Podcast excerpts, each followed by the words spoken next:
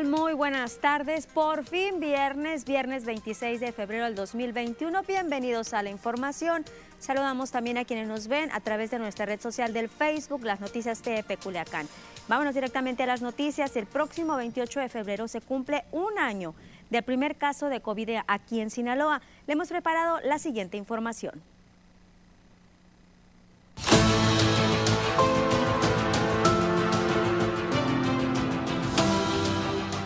Primer caso de COVID en el mundo se registró en China el 17 de noviembre del 2019. Pensábamos que estábamos lejos de que se registrara un caso en Sinaloa. La movilidad de las personas hizo que el virus empezara a propagarse con mucha rapidez. Y lo que no queríamos llegó. La noticia corrió como pólvora. Era incertidumbre, pero también empezaba el pánico. Un 27 de febrero del 2020, a las 23 horas, arribó a Sinaloa un hombre de 41 años procedente de Italia, el cual presentaba algunos síntomas como irritación, dolor de cabeza, escurrimiento nasal y dolor de espalda. Pero no fue hasta el 28 de febrero cuando las autoridades de salud en Sinaloa confirmaban del diagnóstico positivo de esta persona. De inmediato se establecieron los protocolos de aislamiento y vigilancia del paciente, el cual estaba en un hotel de la localidad, sitio que se convirtió en lugar de transmisión de los medios de comunicación. El mismo secretario de Salud en Sinaloa, Efren Encinas, dijo que el paciente no requirió hospitalización. Hablaba de la evolución del caso, a la par que pedía a la población evitar caer en pánico. Junto con esta persona confirmada, se aisló en Culiacán a su acompañante, el cual no presentaba síntomas. Tras hacerse los estudios correspondientes, se confirmó que estaba negativo a COVID. Tras días aislados en Culiacán, el paciente fue dado de alta y se regresó a su lugar de origen. Pero en Sinaloa ya nos había quedado claro que el virus estaba con nosotros y que los casos iban a seguir presentándose. A pesar de que estos casos empezaban a registrarse, había gente que no creía en el COVID. Acusaba al gobierno de ser una estrategia política, cuando el mismo gobierno no tenía claro las estrategias a implementar ante un virus nuevo en el mundo. Hoy tenemos en Sinaloa cerca de 33 mil casos confirmados por COVID, casi 5 mil muertos y se han recuperado más de 27 mil personas. Estamos aprendiendo a vivir con el virus, a entrar a esta nueva normalidad, a esperar con ansia y esperanza la vacuna para todos. Informan para las noticias TVP, edición de Heidi Zazueta, reporta Lupita Camacho.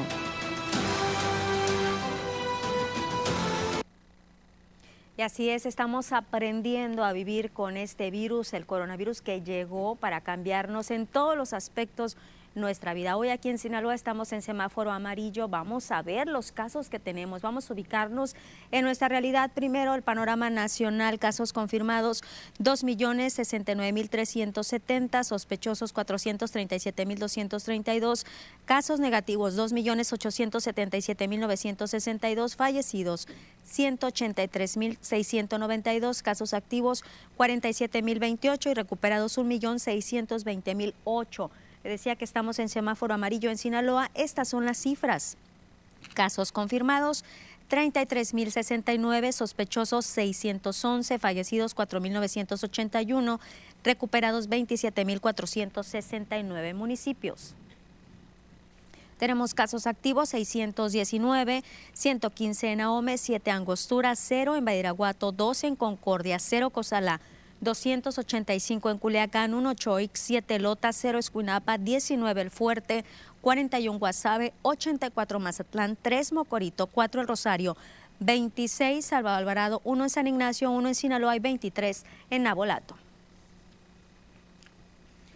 Y ahora habíamos dado a conocer que la UAS eh, va a mandar o está enviando ya a universitarios para que participen como brigadistas en este proceso de vacunación, teniendo como sede las instalaciones de la preparatoria Guamúchil en Salvo Alvarado, la Secretaría de Bienestar del Gobierno Federal en coordinación con la Secretaría de Salud del IMSS y el ISTE, pues están llevando a cabo este proceso de vacunación para inmunizar contra el COVID-19 a los adultos mayores. Gerardo Alapisco, secretario general de la UAS, informó que para garantizar un proceso con tranquilidad de orden, en que este fue uno de los puntos de vacunación designados en este municipio, en Salvo Alvarado, se formó un equipo multidisciplinario que desde temprana hora empezaron a atender a los adultos mayores que llegaron desde las diferentes comunidades. Hoy ya es el segundo día ya en Salvador Alvarado en la aplicación de esta vacuna. Dijo que además de la infraestructura y capital humano con que está participando la UAS, está aportando 30 ultracongeladores para conservar los biológicos. Destacó que de 2.400 voluntarios que están participando en estas brigadas correcaminos de vacunación en todo el estado, el 95% aproximadamente corresponde a universitarios. Además de esta preparatoria, los brigadistas universitarios están participando en los demás centros de vacunación dispuestos por gobierno federal, ubicados en el Polideportivo Villa Benito Juárez, en la Escuela Secundaria CENTE, en la Escuela Primaria Samuel M. En la Secundaria Técnica número 33, en un proceso que se va a llevar a cabo hasta el domingo 28 en horario de 10 de la mañana a 4 de la tarde. Repito, esta es información en Salvador Alvarado. La universidad, como ya lo ha comentado en otras ocasiones el señor rector, aporta todo lo que tiene que ver esta infraestructura que tiene, que es la prepa Guamuchil, pero además con un capital humano muy importante. Creo que el capital humano invaluable, como son nuestros estudiantes, nuestros médicos pasantes, tenemos aproximadamente aquí ahorita en Guamuchil, en Salvador Alvarado, aproximadamente 50 brigadistas apoyando, aportando y que incluye desde, ya lo comentaba, de médicos pasantes, estudiantes de medicina, pero también tenemos de enfermería, de gericultura, tenemos también de química. Y hay que seguir apoyando a otros pacientes como los que están enfermos del corazón. El sistema DIF Sinaloa está anunciando la segunda rodada 200 kilómetros o 200K. Estamos contigo de corazón, con la que se espera sensibilizar a la población para que apoyen en una causa muy noble que en este caso es para operación y apoyos a las familias con niños que requieren de una cirugía de corazón, señaló Rosy Fuentes de Ordaz. La presidenta del DIF Sinaloa dijo que esta rodada va a ser el domingo 7 de marzo. La ruta será Culiacán-Los Mochis, se va a integrar por un grupo de 100 ciclistas previamente invitados, ya que tienen que ser ciclistas de alto rendimiento. Aclaró que no es una convocatoria abierta para poder rodar. La invitación a la población y al sector empresarial es sumarse a esta causa, pero donando. Cada peso cuenta, cada peso suma. Compartió que el gobierno del estado, en coordinación con el hospital pediátrico, lanzaron las jornadas de cirugía de corazón para niñas y niños. Y le doy un dato. El año pasado la meta fue de un millón, se rompió con creces, alcanzando una suma de 3 millones de pesos. Ahora la meta es de 1.5 millones de pesos. Le digo también cuántos pacientitos tiene el hospital pediátrico, un registro de 48 niñas y niños que requieren de este tipo de intervención, de los cuales cuatro ya fueron intervenidos. Muy emocionados en DIF Sinaloa por llevar a cabo esta segunda rodada de 200K. Estamos contigo de corazón.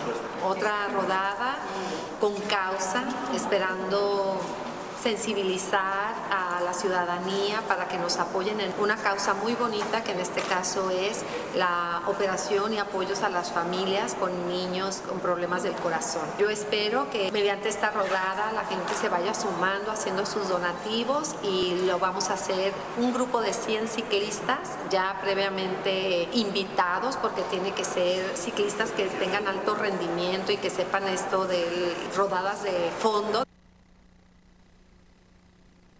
Y este viernes se llevó a cabo la primera sesión ordinaria de CUMEX, la sesión 2021 del Consorcio Universidades Mexicanas CUMEX, la cual preside Juan Eulogio Guerraliera, quien también es rector de la UAS. Estuvieron de manera virtual el rector de Tamaulipas, de Baja California, de Morelos, de la Universidad Autónoma del Carmen, Universidad de Sevilla, Universidad México, entre otros. Guerraliera dijo que se da esta reunión justo a un año de que se detectara el primer caso de COVID en el país, cuando no se imaginaban las implicaciones de la pandemia. Esta pandemia puso retos para estar a la altura que la situación exige. Hizo un reconocimiento a las universidades del país que han colaborado y han tenido coordinación con las autoridades federales y la propia Para apoyar en el tema de pandemia y lo han hecho convencidos del papel que tienen en la sociedad. Desde CUMEX han buscado la construcción de nuevas alianzas para buscar, para impulsar la academia, razón por lo que en esta misma sesión firmaron convenio con la Asociación Universitaria Iberoamericana de Posgrado, la UIP, y con los comités interinstitucionales para la evaluación de la educación superior.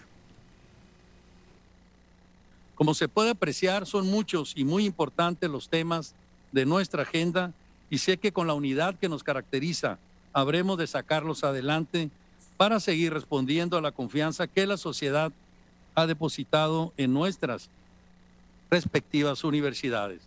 Sé que con la visión académica y compromiso social que caracteriza a nuestro consorcio y a cada una de nuestras universidades, habremos de continuar avanzando en el terreno de la calidad y la construcción de ciudadanía. Nos vamos a nuestra primera pausa. No se vaya, seguimos transmitiendo en el Facebook las noticias de Peculiacán.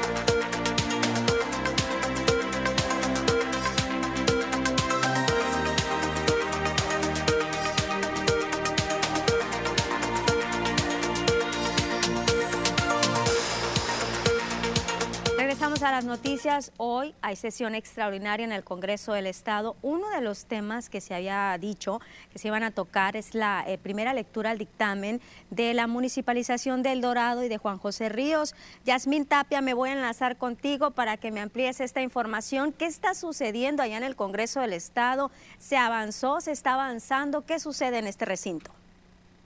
Muy buenas tardes, Lupita. Un gusto saludarte a ti y a todos nuestros televidentes. Pues informarles que en este momento en el Congreso del Estado sigue entrampado ¿eh? el tema de la municipalización tanto de Juan José Ríos en la zona norte como de El Dorado para el centro del estado de Sinaloa ha estado en discusión, en análisis en la Comisión de Puntos Constitucionales y Gobernación esta situación todavía no se llega a una decisión por parte de los mismos legisladores. Están en el cabildeo los diferentes grupos parlamentarios del Congreso del Estado de Sinaloa.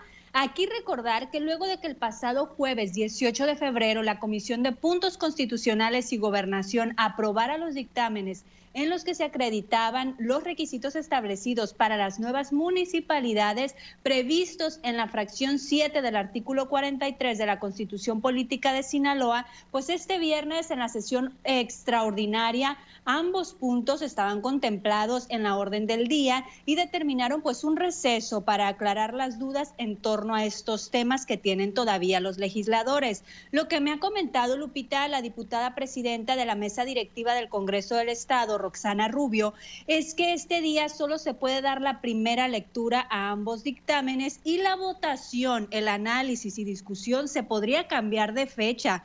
Los dictámenes que se leerían este día por separado y dar eh, una tercera lectura es a otro dictamen que propone se reforme la constitución política del Estado de Sinaloa en los artículos 18 y primero y el artículo 112 del párrafo tercero de la fracción tercera para crear los municipios del Dorado y Juan José Ríos. Aquí es bien importante señalar, Lupita, que se requieren 27 votos a favor para poder que sean municipios tanto Juan José Ríos como el Dorado. Y recordar el grupo parlamentario de Morena pues ha declarado que es una petición añeja que tienen los habitantes de ambas comunidades, mientras que el grupo parlamentario del PRI asegura pues que aún no hay un sustento que dé certeza financiera para que se puedan confirmar estos dos municipios, el 19 y el 20, mientras que el grupo parlamentario del PAN, quien también ha estado opinando al respecto, pues también asegura que se necesita tener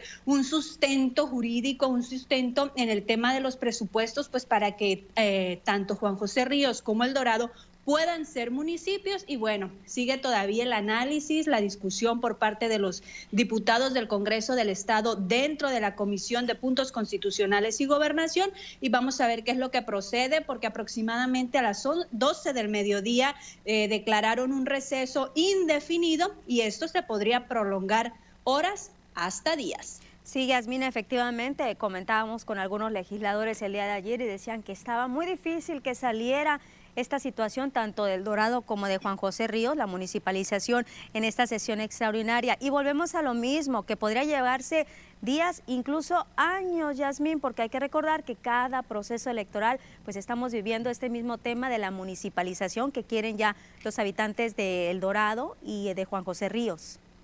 Sí, recordemos que aún así en el Congreso del Estado de Sinaloa en esta ocasión hay mayoría morenista quienes están a favor de ambas municipalidades, pero pues también está el grupo parlamentario del PRI que está haciendo su lucha para que esto no pase y el grupo parlamentario del PAN quien está en análisis sobre estos dictámenes asegurando pues el tema de los presupuestos, los dineros, que es muy importante también pues que se tenga un sustento para la creación de dos municipios y sin duda Lupita, pues el tema político que ya está Así es, falta el estudio técnico como debe de ser de estos dos puntos. Estaremos al pendiente, Yasmin Tapia, de toda esta información de lo que sucede en el Congreso del Estado. Gracias.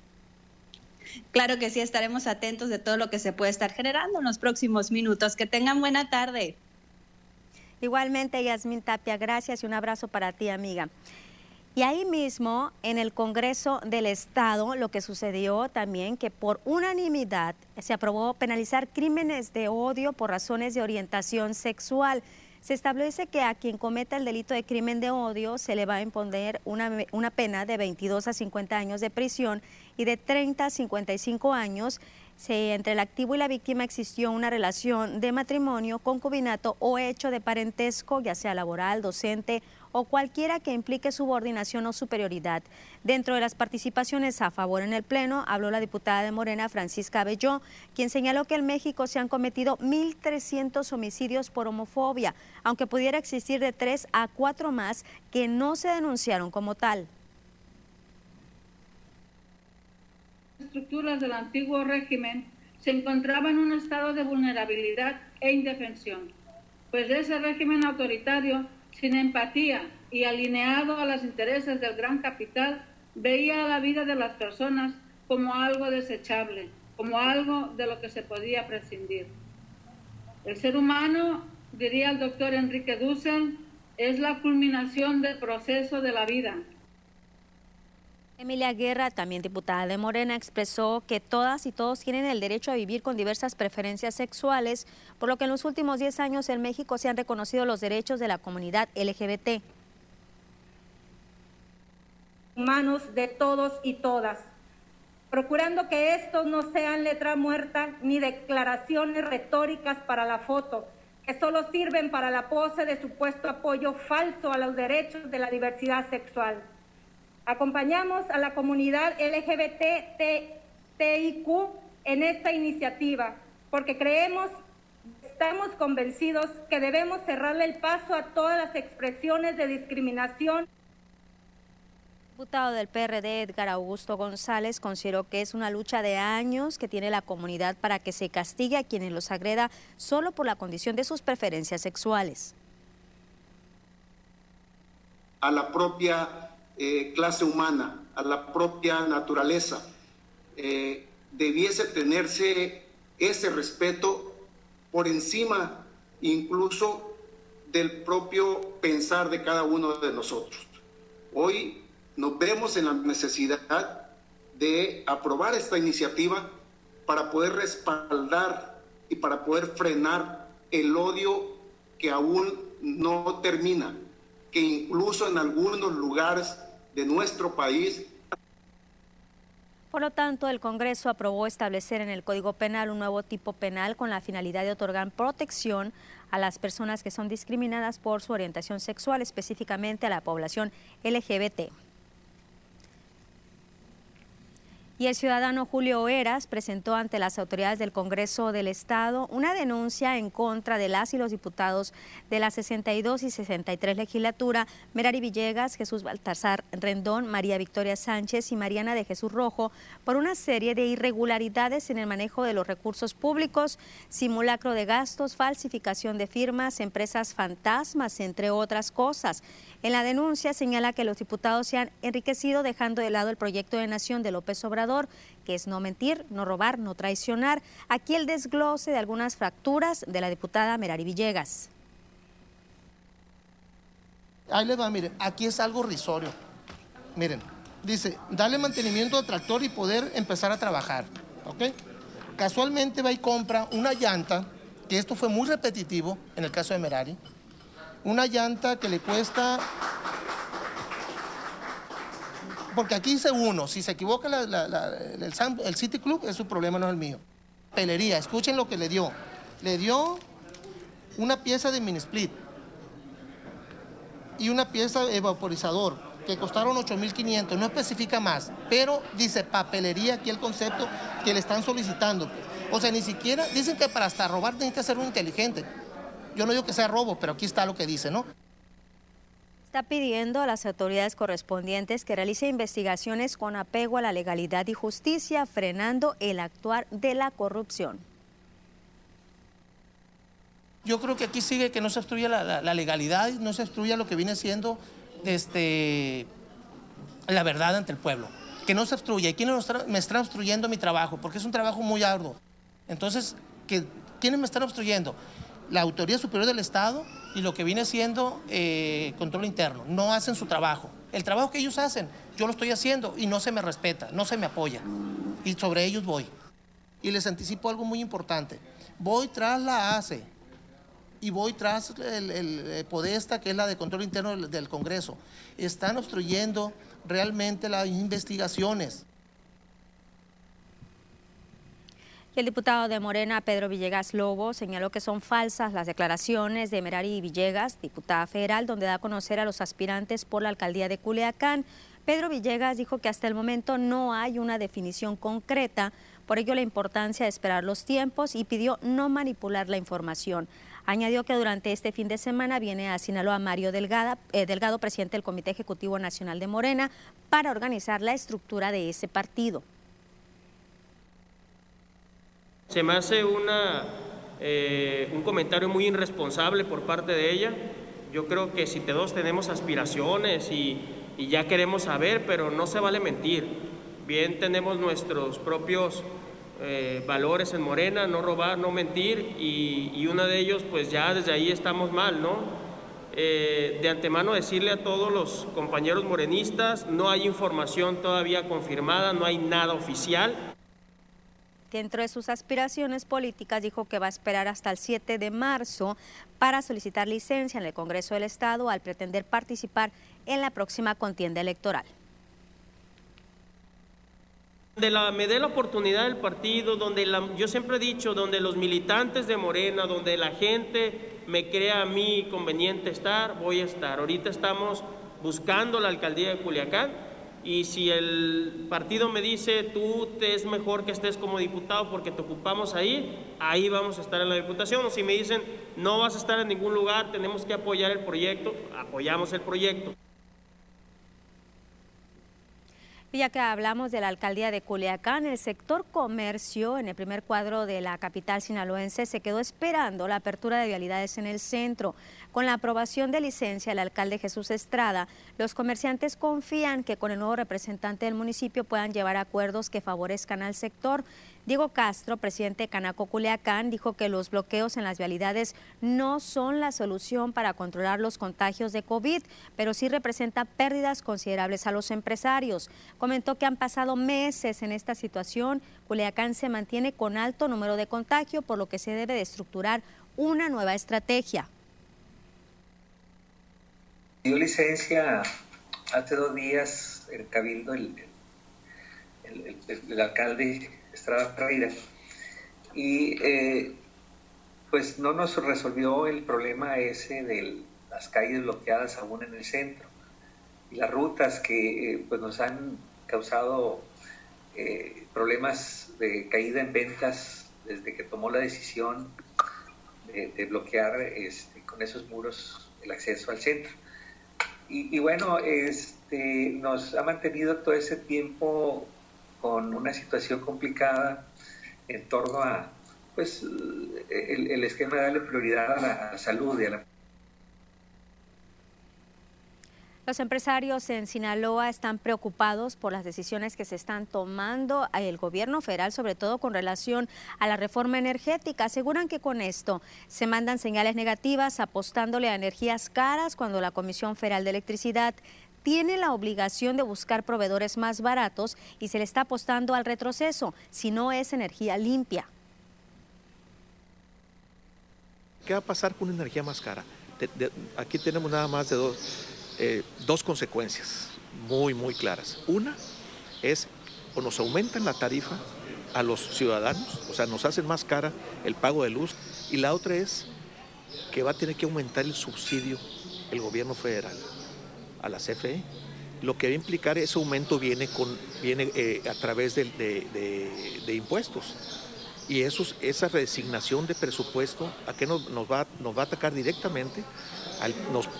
las consecuencias van a ser que vamos a tener menos recursos, o más bien, los van a tomar de los recursos que eran para educación, que eran para salud, que eran para obras públicas. El presidente del Consejo Empresarial Sinaloense dijo que este será un sexenio de decrecimiento económico, ya que la situación que se venía arrastrando desde el 2019 se recrudeció con la pandemia y hasta ahora el gobierno federal pues no da certidumbre para la inversión. Y aquí en Sinaloa el impuesto sobre hospedaje ha presentado una caída del 34% durante el 2020. Gabriel García Coppel, director del Servicio de Administración Tributaria del Estado de Sinaloa, contribuyó a que esta caída es consecuencia de la pandemia debido a la baja en recepciones por los turistas. La omisión al pago asciende a los 72 millones de pesos en todo el estado, por lo que ya se les dio una prórroga a los hoteleros para que puedan ponerse al corriente con su pago de impuestos. Destacó que ya se le enviaron cartas de invitación para lograr un acuerdo. Precisó que en Sinaloa el 70% del total de hospedaje se ubica en Mazatlán, sector que registra mayor retraso de pago. En Culiacán el porcentaje de hoteles es menor, pero también arrastran una deuda considerable. De este impuesto. Entonces, por eso nosotros estamos a un 34% abajo. El impuesto sobre nómina quedó en un 6%, ¿verdad? Ah, eh, porque aumentamos nuestra base grabada. Pero prácticamente el, el impuesto de hospedaje, lo que nos preguntas, es lo que ha caído un 34% y tenemos algunos hoteles omisos, otros que incluso están pagando o esperando cantidades mucho más bajas que el mismo periodo del año anterior. Queremos pensar que también puede ser por la baja en la ocupación hotelera. Nos vamos a pausa y al regreso, ¿qué dice el INE a 100 días del proceso electoral?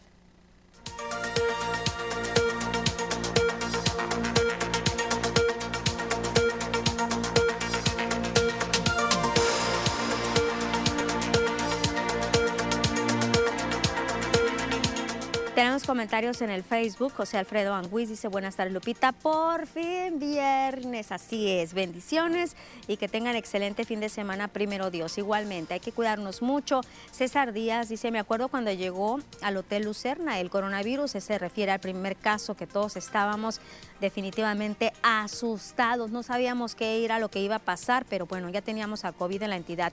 El señor Arnulfo Tor dice: Buenas tardes, Lupita a un año de primer caso y oficialmente estamos por llegar a las 5.000 muertes, pero extraoficialmente se habla de más de 6.500 muertes, se ha contagiado oficialmente más de 33.000 sinaloenses, pero la realidad es que son muchísimos más, efectivamente. ¿Cuántos más no se están registrados ante las autoridades de salud? La pandemia ahí está. No nos queda más que seguirnos cuidando. Un saludo a todo el equipo de TEP. También me dice que le da gusto escucharme ya mejor. Sigue cuidándome, que me siga cuidando, por favor. Ahí vamos ya casi salimos de esta. En el Chaides dice, todo lo malo siempre trae algo bueno. Una de entre las muchas cosas buenas es que las personas eh, reforzamos las medidas de higiene, las cuales debemos tener siempre saludos. Y si ustedes se acuerdan cuando nos decían que hay que estar lavándonos las manos, el gel antibacterial, cuando se dio toda esta situación de la influenza, andábamos todos apaniqueados. A medida que fue pasando el tiempo, nos fuimos confiando, bajamos la guardia, dejamos de estar utilizando pues todas estas medidas de, sanidad que debíamos de haber implementado si hubiéramos seguido con esta mentalidad, ahorita ya lo del cubrebocas ya no fuera nada, realmente ya fuera parte de nosotros lo del cubrebocas, no le costaría a tantas personas estar utilizándolo. Regresamos a las noticias, ahorita vuelvo al Facebook.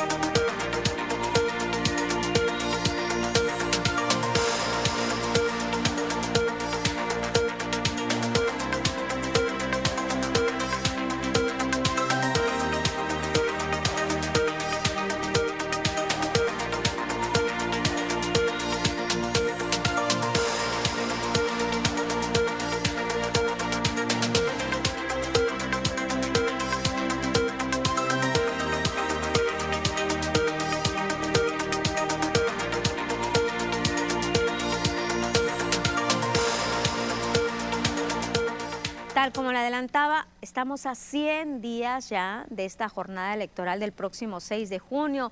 El Instituto Electoral del Estado dio a conocer que fueron 320.318 eh, ciudadanas y ciudadanos los que fueron sorteados para integrar las mesas directivas de casilla de los siete distritos de Sinaloa.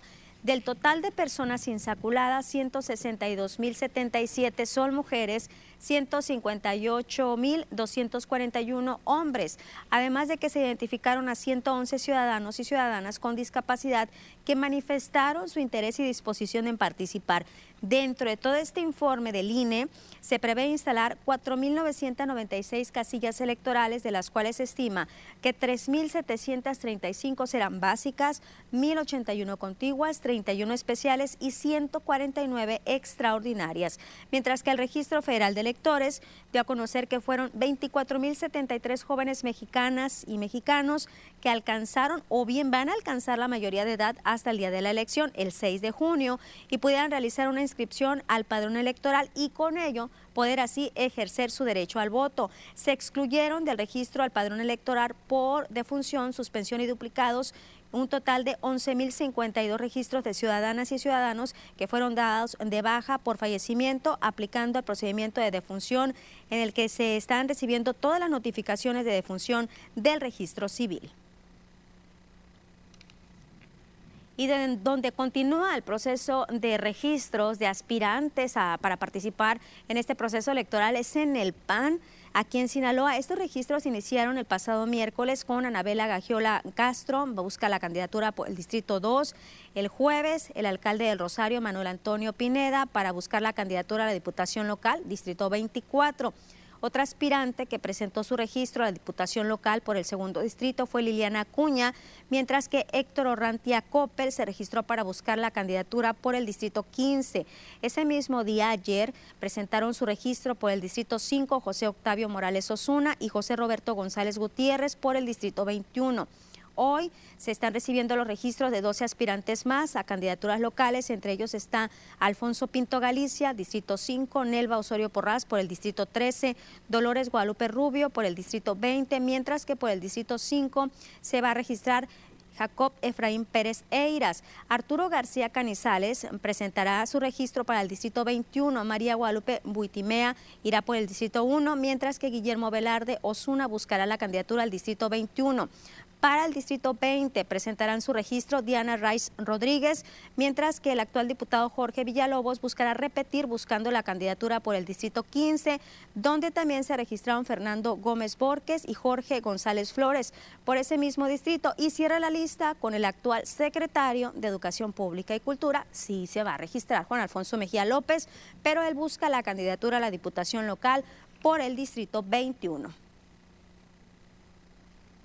Ahí está la lista de todas las personas que se van a registrar en el transcurso de este día. Y en sesión ordinaria y sesión especial, consejeros del Instituto Electoral del Estado de Sinaloa aprobaron por unanimidad el programa anual de trabajo correspondiente al año 2021 presentado por este órgano interno de control del instituto.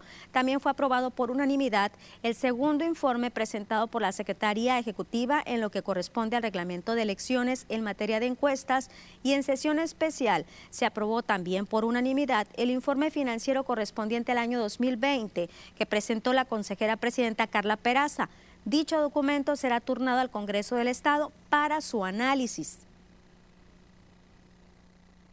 Para dar cumplimiento con el artículo 146, fracción trigésima segunda, en relación con el artículo 148, fracción décima, ambos de la Ley de Instituciones y Procedimientos Electorales del Estado de Sinaloa, se presenta el informe financiero correspondiente al ejercicio 2020 el cual les fue, previamente circulado, mismo que una vez aprobado será turnado al Congreso del Estado para los efectos legales que correspondan. Y vamos a cambiar de tema. Trabajadores de la Fiscalía General del Estado de Sinaloa, a través del diputado Pedro Villegas Lobo, hacen un exhorto al fiscal del Estado para solicitar un aumento de sueldo a trabajadores precarios de áreas administrativas y de intendencia que por años laboran en esa institución y hasta el momento no han recibido un aumento de sueldo, razón por lo que carecen de una estabilidad económica. Elías Abraham Lara, empleado de la Fiscalía, mencionó que han tenido pláticas y acercamientos con el fiscal, pero al no ser tomados en cuenta no obtienen una respuesta concreta. Pero lo que es el sistema administrativo tiene un rezago más de 13 o 15 años. Sí, ese es el problema, por eso estamos aquí. Pero necesitamos que el fiscal voltee a ver a sus trabajadores más precarios. Tiene que voltear, tiene que ser sensible, tiene que ser humanista en esta parte, sentarse con ellos y poder dialogar. Los compañeros no están aquí por un golpeteo mediático ni político, están aquí porque quieren ser escuchados por el fiscal.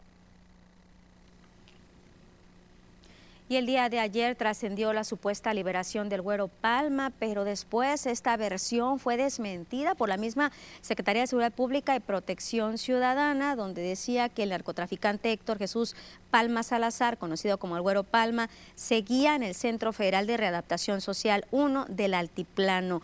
El Güero Palma es uno de los fundadores del cártel de Sinaloa, muy cercano a Joaquín El Chapo Guzmán Comenzó su vida delictiva como ladrón de coches, llegó a trabajar como sicairo, se unió a Miguel Ángel Félix Gallardo en el cártel de Guadalajara y trascendió de la detención de este y la decisión del grupo criminal, pues que permaneció con Joaquín Guzmán Loera. Se le vinculó incluso con el asesinato del cardenal Posazo Campo, eso fue en el año de 1993.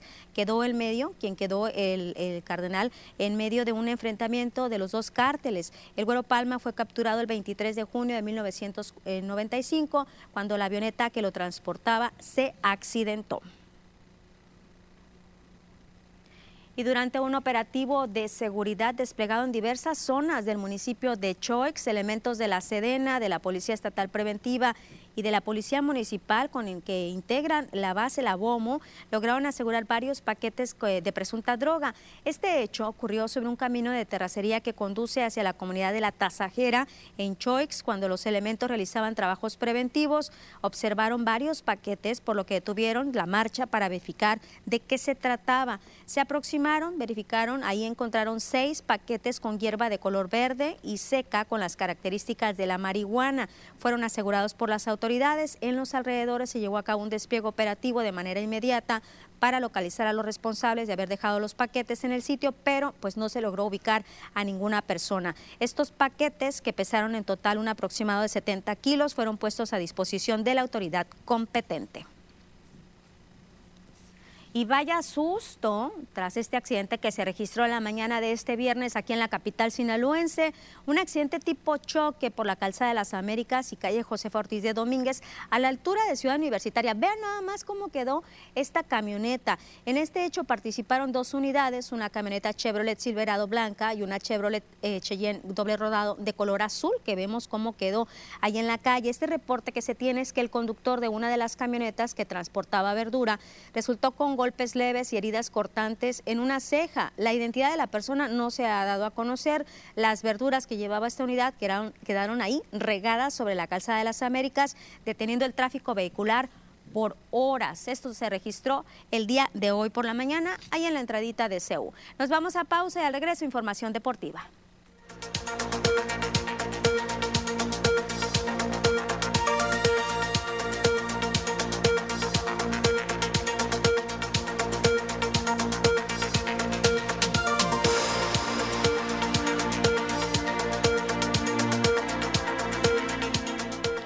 Comentarios, Dayanara, ya te estaba poniendo falta, Dayanara, dice Dayanara Paola Peña Peña. Lupita, feliz fin de semana para ti y el equipo de TDP.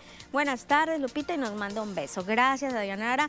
Gracias, siempre atenta y siempre participativa. Oigan, ¿cómo les ha ido ahorita eh, el inicio de esta emisión de las noticias? Pues hablábamos de un año ya de la pandemia de COVID aquí en Sinaloa. Coméntenme cómo les ha ido, qué les cambió la vida, si es que les ha cambiado la vida a lo largo de este año, cómo han pasado la pandemia, porque hay unas personas que sí dejamos de trabajar un poquito yendo a las oficinas, obviamente tuvimos que irnos a casa a trabajar, pero eh, seguimos con la labor. Otros más nos reincorporamos. Esta pandemia pues hemos tenido que hacerle frente con todas las medidas sanitarias aplicadas porque tenemos que seguir también informándoles a ustedes. Vamos a irnos a información deportiva y ahorita los leo en el Facebook.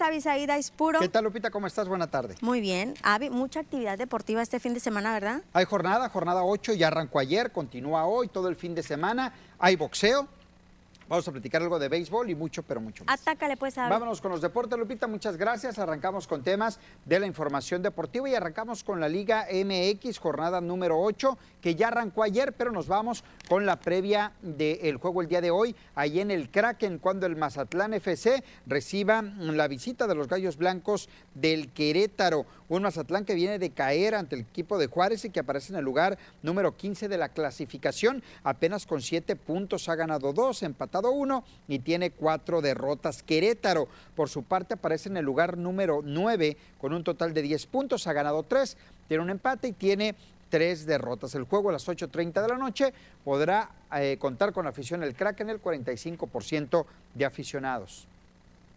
Vámonos con la jornada 8 que arrancó el día de ayer y nos trasladamos hasta el estadio Alfonso Lastra Ramírez para platicar lo que sucedió ayer con el duelo San Luis ante Tigres. Dos por dos terminó el partido. Juan Castro adelantó al San Luis al 24, Nico López al 33 empató el juego y López al 60 le dio la vuelta al marcador. Nico Ibáñez empató ya en la compensación para darle un punto al equipo del San Luis que mantiene buen paso, llegó a 11 puntos, ubicado en el lugar número 7, mientras que Tigres se encuentra en el octavo lugar con 11 puntos.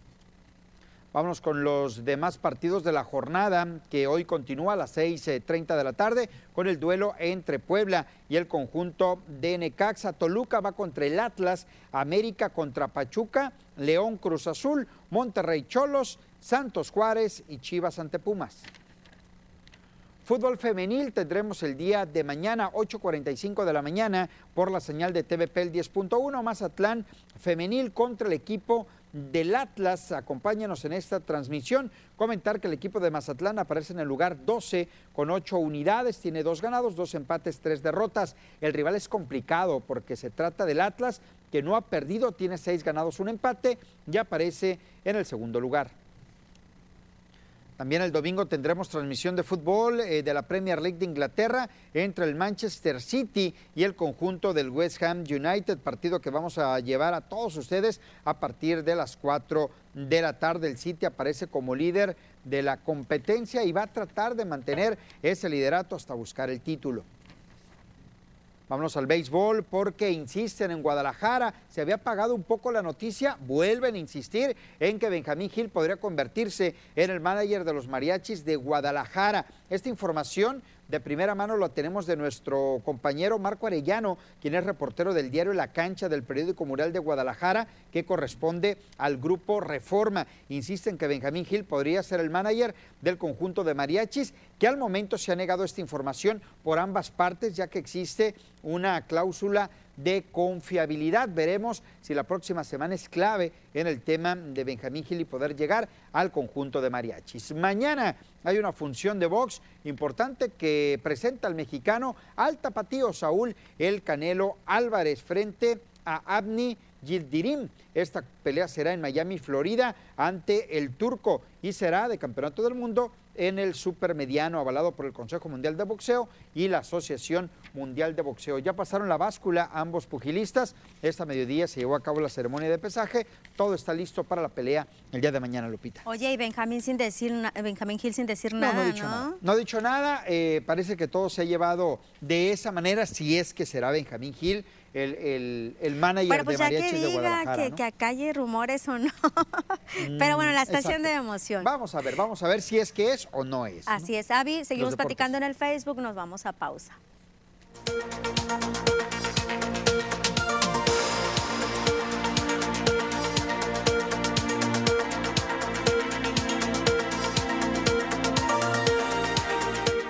Bueno, Avi, entiendo que con esta cláusula de confiabilidad, a lo mejor no puede decir nada. Sí, puede ser, pero se me hace muy raro, o sea, a que aquí quieren llegar un equipo nuevo como Guadalajara, Benjamín Gil, que le gusta mucho el tema de, de reflectores, ¿no? no sé, digo, no es un hecho. Te decía el otro día, ¿no? A lo mejor le sirve al para foguearse, pero pues igual no pues, tiene pues, necesidad. Pues mira, igual para foguearse ya tiene cuatro títulos en, en, cinco temporadas, que ha sido muy bueno para él. Mucho se ha dicho que él no tendría ninguna necesidad de dirigir en la Liga Mexicana de Béisbol. Pero bueno, vamos a ver e insistimos en el Pero tema. lo haría por gusto y más porque con- son novatos. Pues sí, en el tema de. No, pero es que también. A mí también me, me- me suena un tanto raro que es un equipo novato que no apunta a ningún lado en este momento. No sería campeón. ¿Hasta dónde podría llegar este equipo, no? Eh, el dinero, o sea, obvio, obvio, Si ¿no? te llegan al pero en precio. el tema de Benjamín Gil, fíjate, yo no lo veo dirigiendo con otro equipo que no sea Tomateros en, en Pacífico, no en ¿Por qué? Porque se te hace que Veremos sería en como, como que está él muy con la camiseta de tomateros. Sí, por un lado sí, por el otro, por lo que representa Tomateros. Bueno, ya veremos. Avisaída. Ispuro, nos vemos el lunes. Regresamos a las noticias igualmente.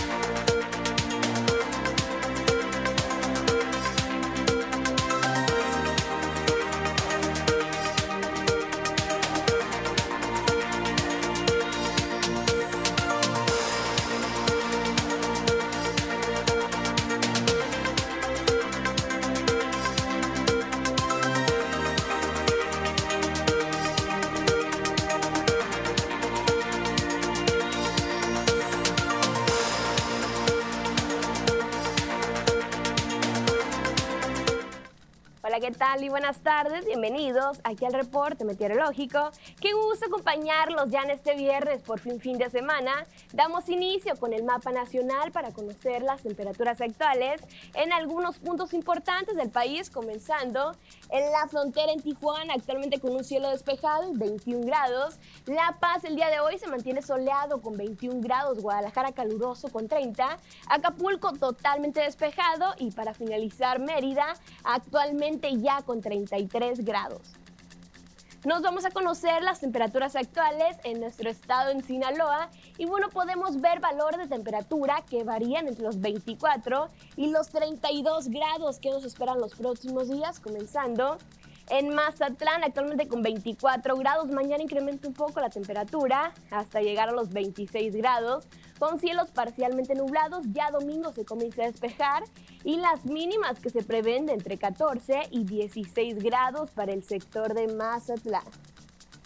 Y en la capital Culiacán, actualmente con 30 grados el cielo despejado, cambia para el día de mañana con cielos parcialmente nublados. Se mantiene para el día lunes las máximas que van a variar entre los 29 y los 32 grados y las mínimas que se prevén entre 11 y 13 grados para la capital. Y en Guamuchil actualmente se mantiene el cielo despejado, al igual que el día domingo. Lunes parcialmente nublado, las máximas que se prevén entre 31 y los 34 grados para Guamuchil. Y en Guasave tenemos un cielo despejado, sábado se mantiene parcialmente nublado, la máxima que se prevé de 31 grados y la mínima de 11 grados para Guasave. Ya para finalizar en los mochis, actualmente se mantiene despejado y 27 grados. Mañana caluroso con 30 grados parcialmente nublado y la mínima que se prevé de 10 grados para el sector de los mochis. Respecto a la fase lunar, nos mantenemos aún en cuarto creciente, la salida de la luna a las 17 horas con 48 minutos, la puesta de la luna a las 7 horas con 3 minutos, la salida del sol a las 6 de la mañana con 35 minutos y ya para finalizar la puesta del sol a las 18 horas con 10 minutos. Hasta aquí el reporte meteorológico. Espero que tengan una excelente tarde.